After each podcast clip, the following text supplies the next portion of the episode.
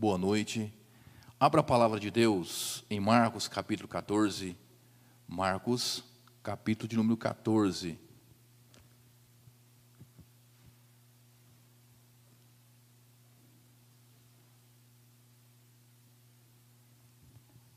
Dos versículos 32 até o versículo 42. Recapitulando mais uma vez, Marcos, capítulo de número 14, dos versículos 32 ao 42.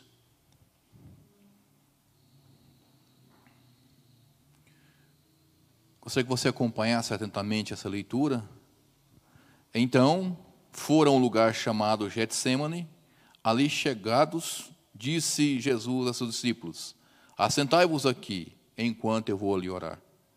E levantando e levando consigo a Pedro, Tiago e João, começou a sentir-se tomado de pavor e de angústia.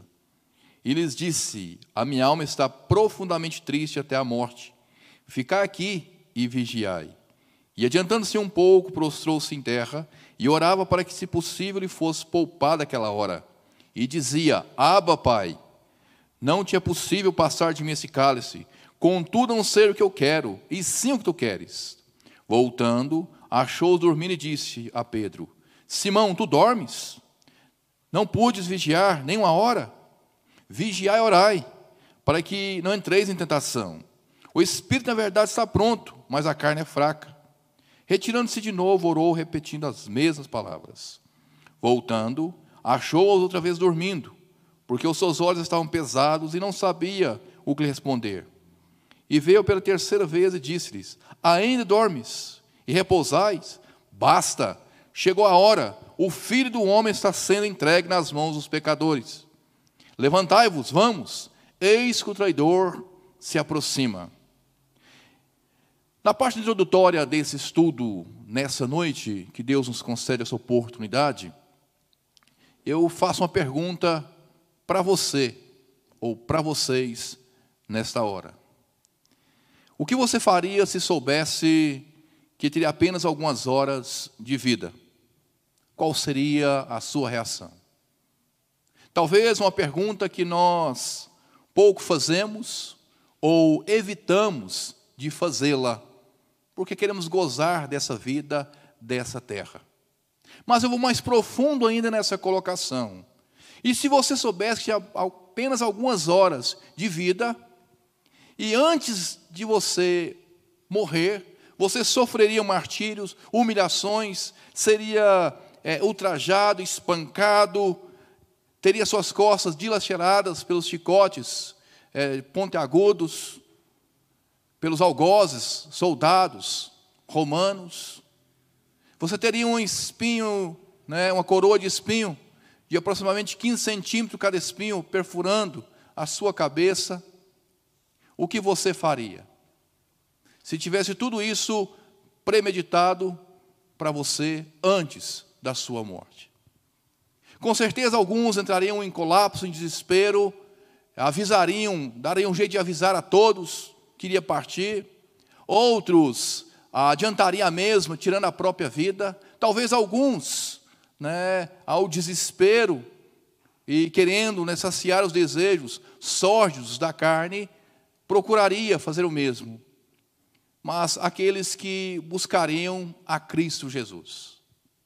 É óbvio, é lógico, eu e você é, não iremos passar por aquilo que Jesus passou. Nós não iremos sofrer o que Jesus sofreu. Isso aí é, é, é algo né, fora de cogitação. Mas o que está em cogitação, o que está em pauta dentro desse mundo que nós estamos, é que nós vamos passar por prensas, vamos passar por lutas, vamos passar por dificuldades, vamos passar por dissabores, vamos passar por momentos ruins, momentos de dificuldades, momentos de lutas. E nós olhamos para esse texto, nós vemos algo muito interessante que nos chama muita atenção aonde o Senhor Jesus estava e o momento que ele estava e o que ele estava sentindo naquela hora. Queridos, o que eu quero falar com vocês nessa noite é sobre o tema passando pela prensa de Deus. e nós não somos poupados quanto à mesma. E nós gostamos muito né, de Gênesis, capítulo 1, versículo 26. E disse Deus: façamos o homem à nossa imagem e à nossa semelhança. Nós gostamos de 1 Coríntios, capítulo 11, versículo 1. É, disse Paulo: Sede meus imitadores, como sou de Cristo Jesus. De Efésios, capítulo 5, versículo 1. Sede, pois, imitadores de Deus como filhos amados. E assim, sucessivamente, nós gostamos de dizer que nós somos imitadores de Cristo Jesus. Mas em momentos bons, em momentos graciosos, mas e nos momentos difíceis, nos momentos de dissabor, dos momentos nas prensas. E quando se fala de prensa, aonde o Senhor estava no Getsemane, e realmente no original significa né, é, lugar de azeite, lagar de azeite, onde ali é, extraía o azeite, onde ali era prensado né, o fruto para extrair o azeite. E usava-se da seguinte forma: colocava-se uma pedra na prensa e saiu o primeiro azeite. E aquele azeite que saía era o azeite puro, era o azeite que era usado para ungir, ia direto para o templo. Colocava-se outra pedra sobre a prensa, e em cima da outra, da primeira, e aí saía, né, do mesmo fruto, extraía assim o segundo. E aquele segundo que era extraído, aquele segundo azeite que era extraído, ele era usado para limpeza. Colocava-se sobre mais outra, outra pedra, a terceira pedra, em cima do mesmo fruto, aonde se extraía ali mais um óleo, para onde era usado, né, diretamente para as casas. Queridos, o que usado para lâmpadas, para lumiar. Mas o que isso tem a ver comigo com você? Tem a ver que nós passamos pela prensa. E nós aprendemos com o Senhor Jesus Cristo aqui dentro do versículo 32, 35 e 39, para passarmos pela prensa de Deus, é necessário ter comunhão com o Pai. É necessário ter comunhão com o Pai. Acompanhe aí na sua Bíblia o versículo 32. Então foram a um lugar chamado Getsemane, ali chegados de Jesus a seus discípulos. Assentai-vos aqui enquanto vou orar. 35. E adiantando-se um pouco, prostrou-se em terra e orava para que, se possível, lhe fosse poupado aquela hora. E o 39, retirando-se de novo, orou, repetindo as mesmas palavras. E o que eu aprendo, o que eu entendo, o que eu posso extrair de lição clara para a minha vida é que nós precisamos ter comunhão, como Jesus teve comunhão com o seu Pai. É algo indispensável. A comunhão é essencial, a comunhão com Deus faz toda a diferença. Jesus não mostra só aqui, dentro desses textos, mas dentro da palavra por completo, o quanto Jesus tinha comunhão com o seu Pai, o quanto ele procurava estar próximo ao seu Pai, o quanto ele orava, o quanto ele buscava, o quanto ele ansiava ter a presença do seu Pai junto com ele. Isso mexe comigo, com você, e ao mesmo tempo é, leva a mim e a você a entender e compreender que nós, muitas vezes, estamos longe de Deus. Falta-se essa comunhão, falta-se essa proximidade minha e sua para com Deus. Interessante, um Deus intocável, um Deus absoluto, um Deus majestoso, glorioso, um Deus que está acima de tudo e de todos. Ele quer relacionar ele quer ter um relacionamento comigo e com você. Incrível. Como também nós chamamos de comunhão. Conforme 1 Coríntios, capítulo 1, versículo 9. Fiel é Deus pelo que fosse chamado a comunhão de seu Filho, Jesus Cristo, nosso Senhor. E somos constrangidos pela própria palavra. Se o Deus absoluto, se o Deus que é grande, majestoso, glorioso, esplêndido, intocável, magnífico, quer comunhão comigo, com você, resta a mim e a você a procurar ter comunhão com Deus. Se nós fizermos uma alta análise muito precisa conosco mesmo, introspecto, olhando para dentro de nós, nós vamos chegar a um denominador que nós não temos tanta comunhão com o Pai assim. Muitas vezes nós buscamos a Deus em momentos de interesse, nós buscamos a Deus em momentos de lutas, mas pouco buscamos a Deus para agradecer aquilo que Ele tem feito em prol da minha vida e da sua. Interessante que quando se fala de comunhão, e nós falamos também de intimidade. E Jesus tinha intimidade com o Pai. Ele chamava Pai, ou Paizinho, uma forma íntima, carinhosa de conversar com Deus. Interessante, amados, que o próprio Senhor Jesus tinha comunhão, intimidade com Deus, era amigo de Deus. E nós também precisamos ser amigos de Deus. Esse Deus que quer comunhão comigo e com você, o próprio Jesus quer ser o meu e o seu amigo. João capítulo 15, versículo 15, ele diz: Já não vos chamo servos, porque o servo não sabe o que faz o seu senhor, mas tenho-vos chamado amigos, porque tudo quanto ouvi de meu Pai vos tenho dado a conhecer. Interessante. E quando se fala de amigo, o Senhor Jesus levou os seus três amigos juntamente com ele, naquele momento crucial, naquele momento difícil, naquele momento complicado, naquele momento complexo, daquela noite tenebrosa, daquela noite horripilante, daquela noite agonizante, ele leva os seus três amigos, Pedro, Tiago e João. E os três amigos que deveriam né, ajudar, entre aspas, em oração, que deveriam estar compenetrados no que estava acontecendo em sua volta, e o que Jesus já tinha falado que iria acontecer, eles dormem, e dormem de tristeza. Queridos, quando se fala de intimidade, o Salmo 25, versículo 14, a intimidade do Senhor é para os que o temem, aos quais ele dará a conhecer a sua aliança. Então a intimidade com Deus, a intimidade não é para qualquer um é para mim e para você que somos chamados, escolhidos, predestinados a servir, a seguir, a amar, a cultuar esse Deus. Jeremias capítulo 33, versículo 3. Invocai-me-ei te responderei, anunciar-te-ei coisas grandes e ocultas que não sabes. Isso é intimidade, é abrir o coração. Mas na íntegra, nós somos mais íntimos com outros do que com o próprio Deus. Eu não estou sendo hipócrita, muito menos fariseu, e na realidade começar por mim. A palavra nos constrange, a palavra nos leva a entender e compreender que nós precisamos fazer uma autoanálise. E Jesus, passando pela prensa, e Jesus, naquele momento, ele busca ter comunhão com Deus. A palavra diz em Provérbios capítulo 3, versículo 32: Porque o Senhor abomina o perverso, mas aos retos trata com intimidade. Glória a Deus por isso. Queridos, entendemos que a comunhão com Deus traz tranquilidade e conforto.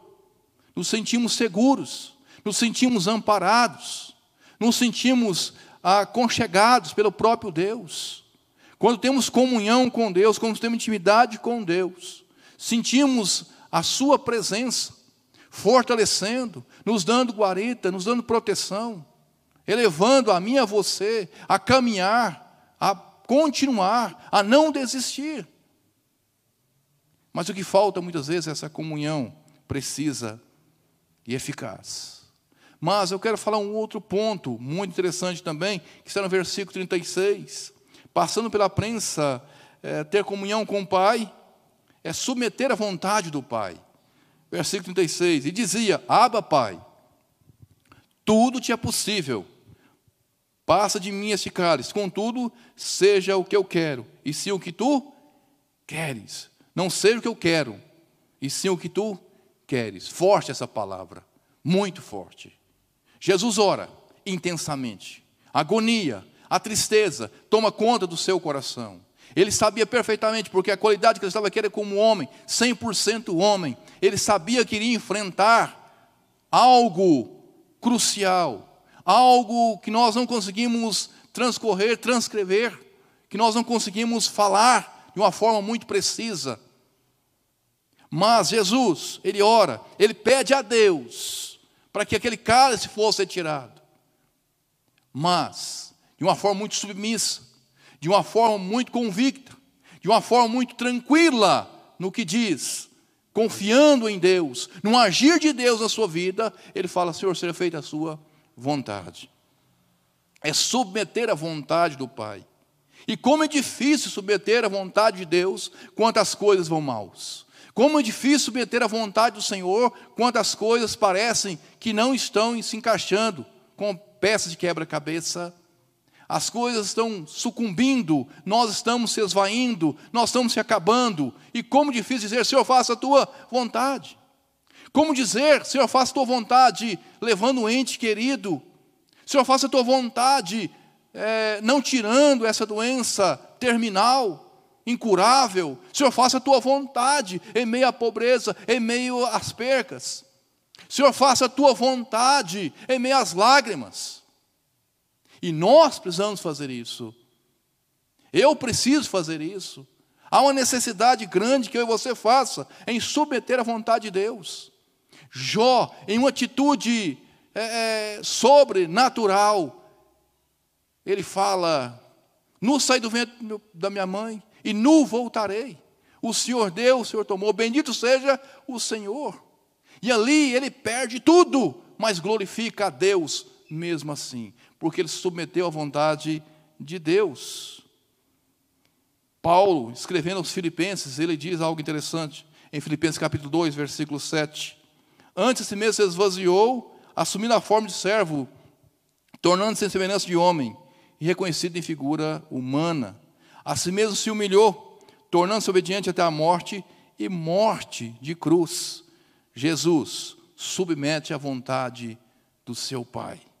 Cálice, dor, sofrimento, cálice, perca da própria vida, cálice, martírio, e ele não recusa.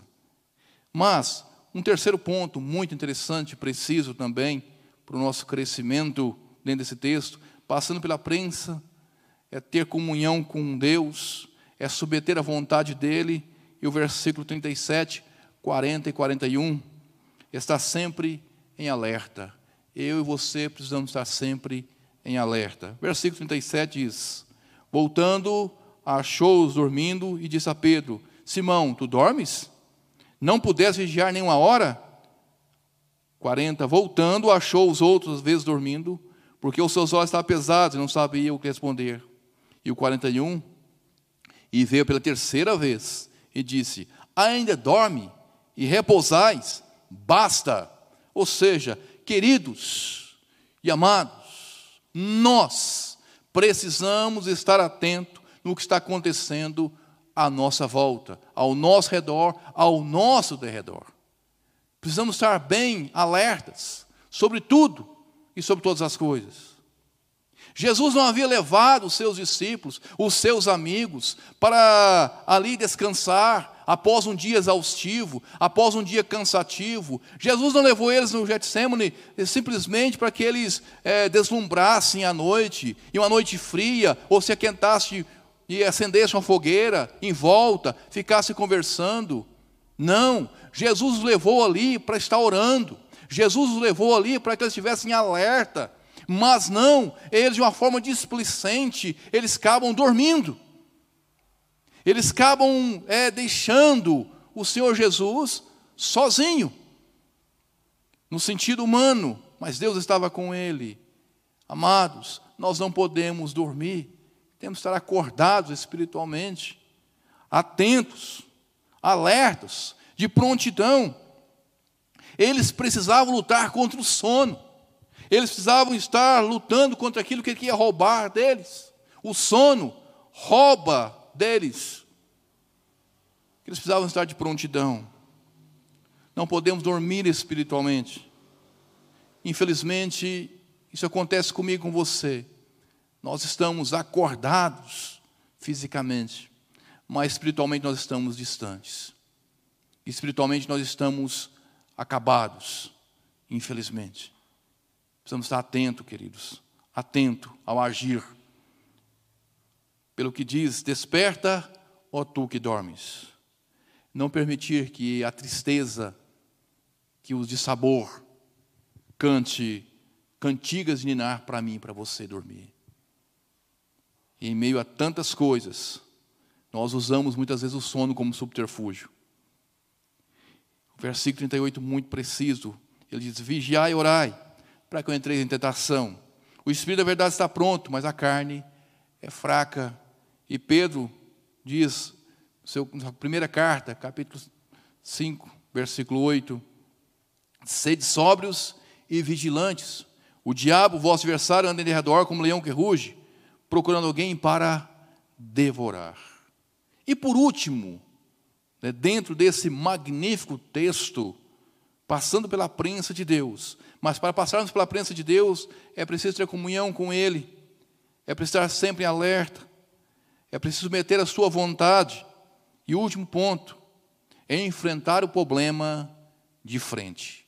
É enfrentar o problema de frente. O versículo 42 diz: Levantai-vos, vamos, eis que o traidor se aproxima. Isso é tete a tete. A nossa tendência é esquivar, a nossa tendência é protelar, a nossa tendência é fugir, a nossa tendência é sair pela tangente, enquanto o Senhor Jesus faz algo impressionante aqui. O Senhor Jesus diz: Levantai-vos, vamos. Ele vai em encontro. Ele sabia perfeitamente, ele vai. Sempre pronto para as adversidades. Um dos exemplos claros está em João capítulo 11, versículo 7 e versículo 8. O quanto o Senhor Jesus não recuava mediante as, aos momentos difíceis. Depois disse aos seus discípulos: Vamos outra vez para a Judéia. Disseram-lhe os discípulos: Mestre, ainda agora os judeus procuravam apedrejar-te, e voltas para lá? Enfrentar o problema frente a frente revela a hombridade, o caráter, a personalidade que estava intrínseca no Senhor Jesus de um homem que estava pronto a morrer em prol da causa. Levanta, levanta vamos. Algo intrínseco, visível, dentro da personalidade, do caráter de Cristo Jesus. E precisamos espelhar nele. Quantos problemas, quantas lutas, quantas dificuldades. Por mais que queiramos, por mais que ouvimos palavras que tendem a massagear o meu e o seu ego, e nós falamos, opa, que maravilha ouvir isso. É pura ilusão. Olha, você está com o Senhor Jesus, seus problemas estão todos resolvidos. Você aceitou Jesus e agora pode ter certeza que as coisas ruins se foram. Ora, isso é conversa. Há lutas, há problemas, há dores, há prensa, há prensa na minha vida e na sua. E ah, que bom que há prensa, porque quanto mais extrai de mim e de você coisas boas para servir e seguir a Cristo Jesus. Você está preparado pela prensa, para passar pela prensa? Podemos dizer que a pandemia é uma prensa? Podemos dizer que uma doença é uma prensa? Podemos dizer que momentos difíceis financeiros é uma prensa? A perda de um emprego é uma prensa? E assim, etc, e etc, e sucessivamente mais e mais coisas que podemos contabilizar, discorrer. A prensa. É preciso enfrentar o problema, ir de encontro ao problema, ter convicção que Cristo há de cuidar de mim e de você como tem cuidado até o presente momento. Muito bem, vimos que vimos e aprendemos dentro desse texto que nós passaremos pela prensa ou estamos passando. E é preciso ter comunhão com Ele, querido, nesse momento. É preciso submeter à vontade dEle. É preciso estar sempre em alerta. E é preciso enfrentar o problema de frente, como Cristo Jesus fez. Portanto, fica essa palavra com um voo bem rasante. Que ela encontre guarida no meu e no seu coração em Cristo Jesus.